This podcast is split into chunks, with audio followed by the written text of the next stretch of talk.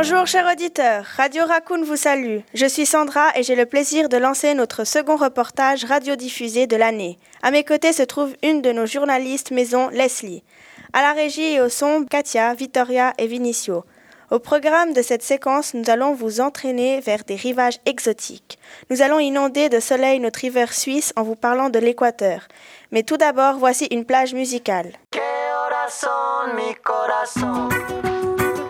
lo dije bien clarito. Permanece a la escucha. Permanece a la escucha. 12 de la noche en La Habana, Cuba. 11 de la noche en San Salvador, El Salvador. 11 de la noche en Managua, Nicaragua. Me gustan los aviones, me gustas tú. Me gusta viajar, me gustas tú. Me gusta la mañana, me gustas tú. Me gusta el viento, me gustas tú. Me gusta soñar, me gustas tú. Me gusta la mar, me gustas tú. ¿Qué voy a hacer? Je ne sais pas. ¿Qué voy a hacer? Je ne sais plus. ¿Qué voy a hacer? Je suis perdu. ¿Qué horas son mi corazón? Me gusta la moto, me gustas tú. Me gusta correr, me gustas tú. Me gusta la lluvia, me gustas tú. Me gusta volver, me gustas tú. Me gusta marihuana, me gustas tú. Me gusta colombiana, me gustas tú. Me gusta la montaña, me gustas tú. Me gusta la noche,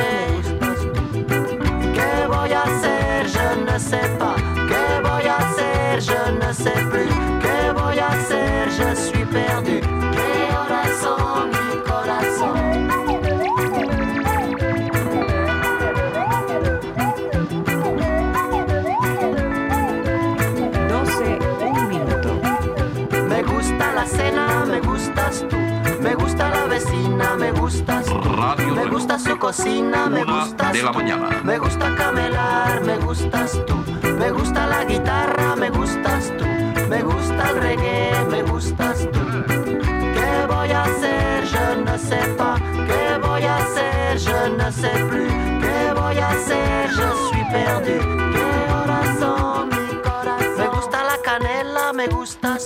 Me gusta el fuego, me gustas tú. Me gusta menear, me gustas tú. Me gusta la coruña, me gustas tú. Me gusta malasaña, me gustas tú. Me gusta la castaña, me gustas tú. Me gusta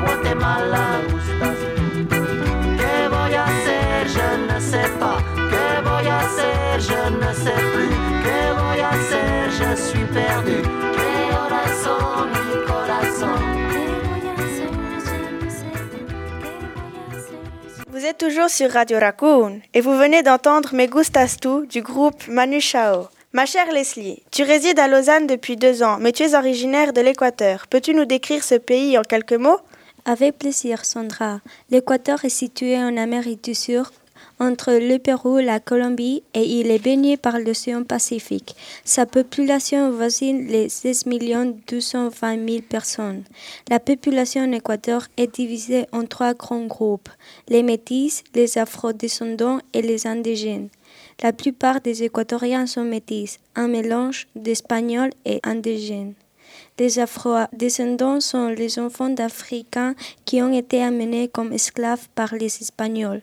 Les indigènes sont les descendants des Amérindiens. Les vrais natifs, eux, ne sont pas une population métissée. Très intéressant. Qu'est-il de l'organisation du pays? L'Équateur, dont la capitale est Quito, est composé de 24 provinces et la monnaie utilisée est le dollar américain. L'économie exportatrice de notre pays repose principalement sur cinq éléments la banane, le pétrole, le cacao, les fleurs et le tourisme. Enfin, la langue officielle est l'espagnol. Les autres langues utilisées sont celles des, Amérindiens de la Sierra qui parlent traditionnellement le quichua, une langue originaire de l'Empire Inca, ou encore de la région de l'Orient, le shuar. Et quelle est l'histoire de l'Équateur? Figure-toi que les restes archéologiques les plus anciens trouvés en Équateur y correspondent à la culture Valdivia qui s'est développée le long des côtes dans les provinces de Guayas et del Oro. Nos ancêtres pratiquaient l'agriculture et la pêche. Mais n'y avait-il pas des Incas? Si, tout à fait, mais les zones équatoriales ont été conquises tardivement par les Incas sous le règne de Tupac Yupanqui au cours du XVe siècle. La civilisation inca est une civilisation précolombienne et prend naissance au début du XIIe siècle dans le bassin de Cusco dans l'actuel Pérou. Cette civilisation se développe ensuite le long de l'océan Pacifique et de la cordillère des Andes. Puis ces Incas ont été verrus par les Européens, n'est-ce pas? Effectivement, le premier Européen à avoir posé le pied en Équateur est l'Espagnol Bartolomé Ruiz qui aborde les côtes du pays en 1526. Il est suivi un an plus tard par son compatriote Francisco Pizarro. Mais les douze hommes n'y restent pas et concentrent leur action sur le Pérou. À cette époque, le peuple inca est diri- dirigé par Atahualpa. Il sera le dernier empereur de l'Empire inca indépendant. En effet, son règne coïncide avec l'arrivée au Pérou des conquistadors espagnols menés par Francisco Pizarro. Atahualpa est capturé par les envahisseurs espagnols en 1532, puis exécuté en 1533. L'Empire Inca s'enfonce et toutes ces terres sont progressivement colonisées par les Espagnols. Concernant l'Équateur, la conquête est menée par un capitaine de Pizarro, Diego de Almagro, qui envahit la région avec ses soldats. Le chef inca local, Ruminawi, organise la résistance, mais Sébastien de Benalcázar occupe la capitale et va fonder San Francisco de Quito le 6 décembre 1534. Vous êtes donc espagnol? Non, Sandra, car nous sommes devenus indépendants. Le 10 août 1809, les créoles équatoriens refusent de reconnaître le gouvernement espagnol. Un an plus tard, le 12 août 1810, une révolte populaire éclate à Quito. Et c'est le 10 août 1812 qu'est rédigée une première constitution. Depuis le 10 août est fêtée comme étant la journée nationale de l'Équateur.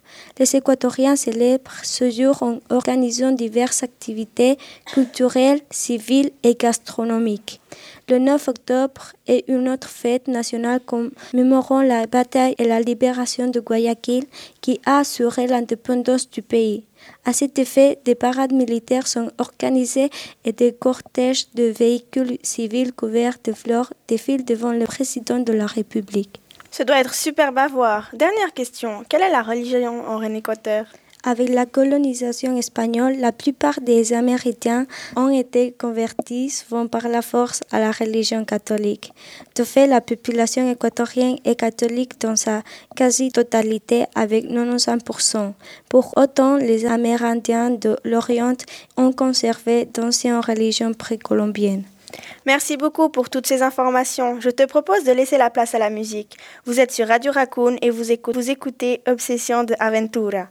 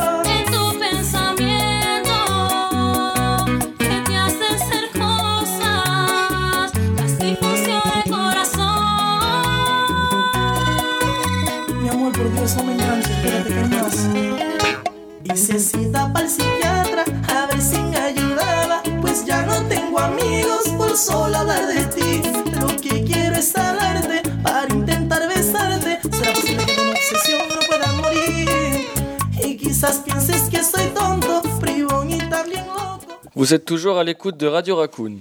Le sujet qui nous occupe aujourd'hui est celui de l'Équateur. Je me prénomme Bruno et je suis accompagné de Karen. Que peux-tu nous dire au sujet du système politique en Équateur?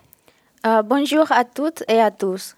L'Équateur est une république multipartie à régime présidentiel, où le président est à la fois chef de l'État et chef du gouvernement. Le pays est donc démocratique. À ce titre, le système politique équatorien actuel repose sur la séparation des pouvoirs. Le pouvoir exécutif est effectué par le gouvernement qui dirige le pays. L'exercice du pouvoir législatif est partagé entre l'Assemblée nationale et le gouvernement. Le pouvoir judiciaire est indépendant et exercé par la Cour suprême de justice. Enfin, dernière information, la République de l'Équateur est divisée en 24 provinces, considérées comme des unités territoriales de 12e niveau. Les provinces élisent un préfet provincial et un vice-préfet. Quel est votre président actuel? Il s'agit de Rafael Correa Delgado.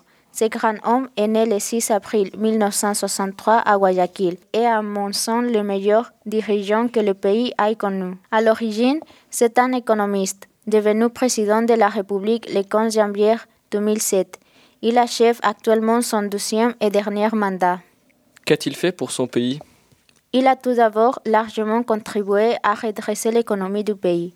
L'Équateur a en effet été frappé par une grande crise économique. Par conséquent, de 2000 à 2008, un million et demi d'Équatoriens ont dû quitter leur pays natal, ce qui fait tout de même 11% de la population totale et un tiers de la population économiquement active. Beaucoup d'entre eux sont allés dans les pays de l'Union européenne pour échapper au chômage, pour y trouver un avenir meilleur et obtenir un niveau de vie plus favorable. Tu es toi-même une migrante. J'imagine que cela n'a pas été facile pour toi et ta famille de quitter l'Équateur. Cela a surtout été dur pour mes parents. Nous avons d'abord émigré en Espagne avant de venir en Suisse. De façon générale, ces migrations ont causé de la désintégration de plusieurs familles. D'autre part, les migrants, et y compris les enfants, ont été victimes d'actes racistes, parfois même ont subi de violences physiques, sexuelles ou psychologiques. Par contre, cette migration a aussi eu des effets positifs. Ne serait-ce que pour l'argent envoyé au pays. Pendant la crise économique, l'argent envoyé a même été le premier revenu économique de l'Équateur. Et puis, n'oublions pas, dans le côté bénéfique, l'apprentissage d'une nouvelle culture. Revenons, si tu le veux bien, sur, notre, sur votre président, Correa. Hormis le redressement économique, qu'a-t-il fait d'autre? Il est à l'origine de la nouvelle constitution. Celle-ci a instauré un renforcement de l'aspect social de la politique et donne en outre une plus large reconnaissance des droits des indigènes. La politique mise en œuvre par Rafael Correa en Équateur s'inscrit dans la mouvance du socialisme du XXe siècle et consiste en un accroissement significatif des investissements publics. Ainsi, les dépenses consacrées à la santé et l'éducation ont été triplées. Ceci a rapidement entraîné une augmentation de l'espérance de vie de deux ans et a permis d'autre part de réduire l'analphabétisme. Depuis 2009, l'UNESCO déclare l'Équateur comme étant libre d'analphabétisme, puisque nous sommes passés d'un taux de 9,3% en 2007 à 2,7% d'analphabètes. Remarquable, en effet. A-t-il aussi agi dans le domaine des infrastructures? Heureusement, oui. Sous l'impulsion de Rafael Correa, les Équatoriens ont construit huit centrales hydroélectriques, réalisé des extensions d'aéroports, des lignes de train et de métro sont mises en chantier. Il a aussi réformé le système éducatif, le système judiciaire, imposé des lois anticorruption et investi dans le système de santé. Ce sont effectivement de belles réalisations. Mais à part le président Correa, quels sont les autres équatoriens célèbres? Je vais te citer dans ce cas Jefferson Pérez, un natif de Cuenca. C'est un athlète équatorien spécialiste de la marche athlétique. Il a tout de même été champion olympique en 1996 et triple champion du monde en 2003 et 2007 sur 20 km. Je parle de lui parce qu'il est le premier champion olympique équatorien de l'histoire et le seul athlète équatorien à avoir rem- remporté un titre mondial ou olympique. Grâce à son geste sportif, le drapeau de l'Équateur a été hissé aux Jeux olympiques. Justement, à quoi ressemble votre drapeau? Pour des raisons historiques, le drapeau de l'Équateur est similaire dans ses couleurs à ceux de la Colombie et Venezuela, mais notre drapeau a un emblème au centre. Les couleurs de ce drapeau est le jaune, qui symbolise l'abondance de culture, la fertilité, le sol et la présence de l'or. Le bleu, couleur de la mer et du ciel. Et enfin, le rouge, qui symbolise du sang versé par les soldats pendant les batailles de l'indépendance. Pour sa part, notre emblème est composé d'un soleil entouré par les signes astrologiques du bélier, du taureau, des gémeaux et du cancer. Dans la partie centrale figure la montagne du Chimborazo, naît une rivière. Enfin, au-dessus de l'emblème est représenté un condor, sur le point de prendre son envol. Je signale aussi qu'une fois par semaine, dans chaque école du pays, les élèves prêtent serment de fidélité au drapeau et donc au pays. Cette cérémonie s'appelle Jura la bandera, en français le sermon au drapeau. Merci Karen. Nous prenons congé de vous et cédons la place à une nouvelle journaliste et à une autre présentatrice. Pour accompagner cette transition, je vous offre Rehab de Amy Wi- Winehouse.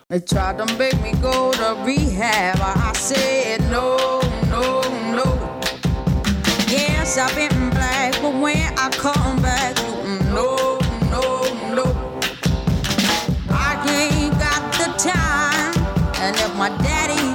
thinks fine, they try to make me go to rehab. I won't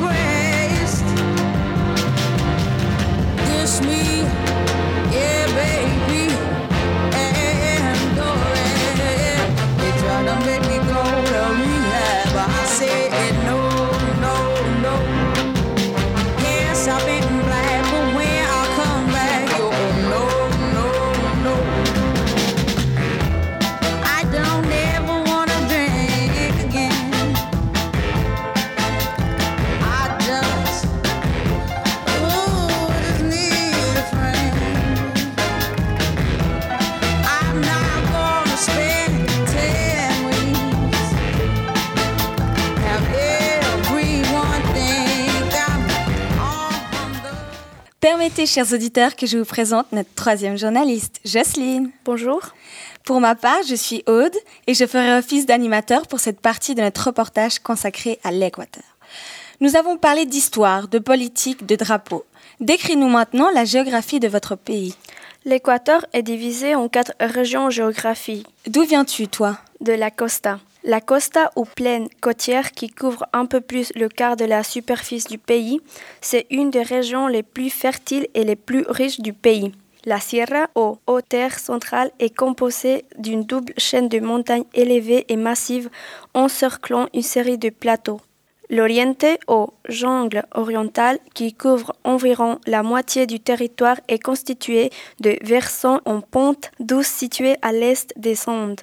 Et enfin, les Galapagos, qui comportent six îles principales dont Isabella et une douzaine d'îles plus petites qui contiennent de nombreux sommets volcaniques. Intéressons-nous d'abord à la Sierra. La région interindienne de l'Équateur, connue sous le nom de Sierra, s'entend du nord au sud par les sondes. Les températures peuvent aller de moins 20 degrés à plus 25 Celsius. La Sierra est composée de 10 provinces et accueille la ville la plus peuplée, Quito, qui est aussi la capitale du pays. Cuenca est une autre ville importante par sa taille mais aussi son histoire. Cette région se caractérise par ses impressionnantes élévations montagneuses qui vont de 1000 mètres à plus de 6000 mètres d'altitude. De- Les montagnes les plus importantes sont celles du Cotopaxi et du Chimborazo. Et ce dernier culmine de 6268 mètres d'altitude. C'est haut Tu peux imaginer, cher Aude, qu'en allant en Équateur, tu auras des magnifiques vues de montagnes enneigées. Certaines de ces élévations sont en fait des volcans toujours en activité. La Sierra accueille également plusieurs parcs nationaux avec une faune et une flore très variées. Par exemple, dans nos montagnes vit le condor, un oiseau de proie. Par son envergure de 3,20 mètres, il est le plus grand oiseau terrestre volant de l'hémisphère tout comme le Chimborazo, le condor est représentatif de l'Équateur et je te rappelle que les deux sont représentés sur le drapeau. Ces montagnes et cette sierra ont-elles été habitées par les Incas? Bien sûr, le quichua, la langue des Incas, est parlé tout comme l'espagnol. Tu connais des mots euh, en quichua? Oui, je connais quelques-uns, comme le taita, c'est-à-dire le père, le wawa, l'enfant, et machi, l'ami. Culturellement, nous sommes les héréditaires des 16 Incas. Par exemple, notre fête la plus populaire, c'est celle d'Anti Raymi, autrement dit la fête du soleil. À l'origine, il s'agissait d'une cérémonie religieuse en honneur du Père Soleil qui marque le solstice d'hiver dans le pays indien. À cette occasion, les rues et les places d'Otabalo sont noires de monde. On célèbre ainsi le nouvel an Inca en effectuant des danses typiques. Le festival des fleurs et du fruit est une autre fête populaire qui se déroule entre février et mars, chaque année dans la province de Tungurahua. La fête des fruits et fleurs est considérée comme l'un des plus beaux festivals à travers le pays. Elle perpétue en outre le souvenir des nombreux habitants de la ville tués lors d'un grave séisme survenu le 5 août 1849. Passons maintenant à une autre région de l'Équateur. Je vais te parler de la costa qui, comme son nom l'indique, désigne la partie côtière de l'Équateur à l'ouest du pays. Elle est composée de six provinces, Esmeraldas, Manabí, Guayaquil, El Oro, Los Ríos et Santa Elena. Depuis quelques décennies, la costa est devenue la région géographique la plus peuplée du pays, dépassant la- ainsi la Sierra. Sur la costa, d'importants produits d'exportation sont cultivés de façon extensive, tels que la banane, le café ou encore le cacao. Le climat y est chaud et humide, avec une température annuelle moyenne d'environ 26 Celsius. Les cours d'eau principaux de la costa sont le Rio Esmeraldas et le Rio Guayas. Forêts, mangroves, villages de pêcheurs et belles plages s'y étirent sur plus de 2000 km et notre océan est celui du Pacifique. La principale ville de la région est Guayaquil, qui est aussi le principal port du pays et capitale économique. Mais Esmeraldas, en raison de ses très belles plages, est sans doute la ville qui reçoit le plus de touristes nationaux et étrangers durant toute l'année. Tout au long du front de mer se trouvent des restaurants dotés de la meilleure cuisine typique de la région. Tu peux aussi pratiquer différents sports de et loisirs, comme de la plongée ou du VTT ou encore de la randonnée. Ah, sympa. De belles plages. Il y a de quoi faire du tourisme farniente alors. Mais en termes de gastronomie, que peut-on découvrir comme plats locaux? Je vous encourage à profiter en effet des belles plages et question nourriture, tu ne seras pas déçu. Sur la côte, la plupart des habitants préfèrent manger du poisson, du riz et des fèves. Ils préparent aussi souvent des plats avec les fruits des mers. Citons le ceviche, qui est une soupe de poisson ou du crustacé mariné dans du citron, ou encore l'ence- l'encebollado, un plat de poisson cuit à l'étouffée auquel se rajoute du yuca, des oignons rouges et du citron. Nous, nous savons aussi d'autres plats typiques comme le seco de gallina, qui est un pot-au-feu de poulet servi avec, du riz, ou le patacones, un plat à base de morceaux de plantain vert aplatis et frits. En guise de boisson, pour finir, nous ne buvons pas de soda, mais énormément de jus de fruits naturels. Il y en a de plusieurs saveurs. Par exemple, banana, fraise, mûre. Hum, yam, je me régale d'avance. Il y a, je crois, une dernière région à présenter, non? Il s'agit de l'Oriente, que tu connais mieux sous le nom d'Amazonie. Mais pourquoi Oriente alors? L'Amazonie est aussi appelée Oriente parce qu'elle couvre tout l'est du pays. L'Amazonie est une immense forêt et s'étend sur plusieurs pays d'Amérique du Sud. En fait, seule une faible superficie de l'Amazonie se situe en Équateur, mais j'insiste sur le fait que pas de moins 25% de la faune et de la flore en Amazonie se trouve en Équateur. Nous avons aussi une grande variété de singes, d'oiseaux et de serpents, etc. L'Amazonie ne compte que 3% de la population équatorienne. Une population essentielle indigène, mais aussi des colons venus tenter leur chance pour grappiller quelques miettes de la richesse générée par le pétrole. Les conditions de vie y sont difficiles, avec un climat chaud et humide avec des pluies abondantes toute l'année, sauf entre décembre et février. Ce sont les plus sèches, et la température va de 25 à 31 Celsius. Il me reste encore à te parler d'une zone géographique un peu particulière, los Galapagos. Los Galapagos. Ce sont des îles, n'est-ce pas? Exactement. L'archipel des Galapagos est situé à environ 1170 km à l'ouest des côtes équatoriennes et comporte 22 îles. L'archipel est l'origine volcanique. D'ailleurs, Isabella, la plus grande des îles, est composée de six volcans. Les Galapagos sont ré- réputés pour la, la flore, mais surtout par sa faune. Les espèces les plus intéressantes sont bien sûr les fameuses tortues géantes, les iguanes, mais aussi les faux aux pattes bleues. Ah, j'en ai jamais entendu parler. On y dénombre 58 espèces d'oiseaux. Ces espèces sont adaptées à un milieu naturel très varié. Ainsi, vous verrez des oiseaux de même espèce qui, d'une île à l'autre, ont des selles au lever différents, car le sol et, et la végétation y sont différents. Charles Darwin s'en est d'ailleurs inspiré pour établir sa théorie sur l'évolution. J'adorerais voir ces animaux et tout particulièrement les iguanes et les fous aux pattes bleues aussi. Ainsi s'achève notre émission, chers auditeurs. Nous espérons que vous en savez désormais plus sur l'Équateur et surtout que vous aurez envie de visiter ce magnifique pays d'Amérique du Sud. Je remercie mes trois journalistes, Jocelyne, Karen et Leslie, qui sont à l'origine de ce dossier.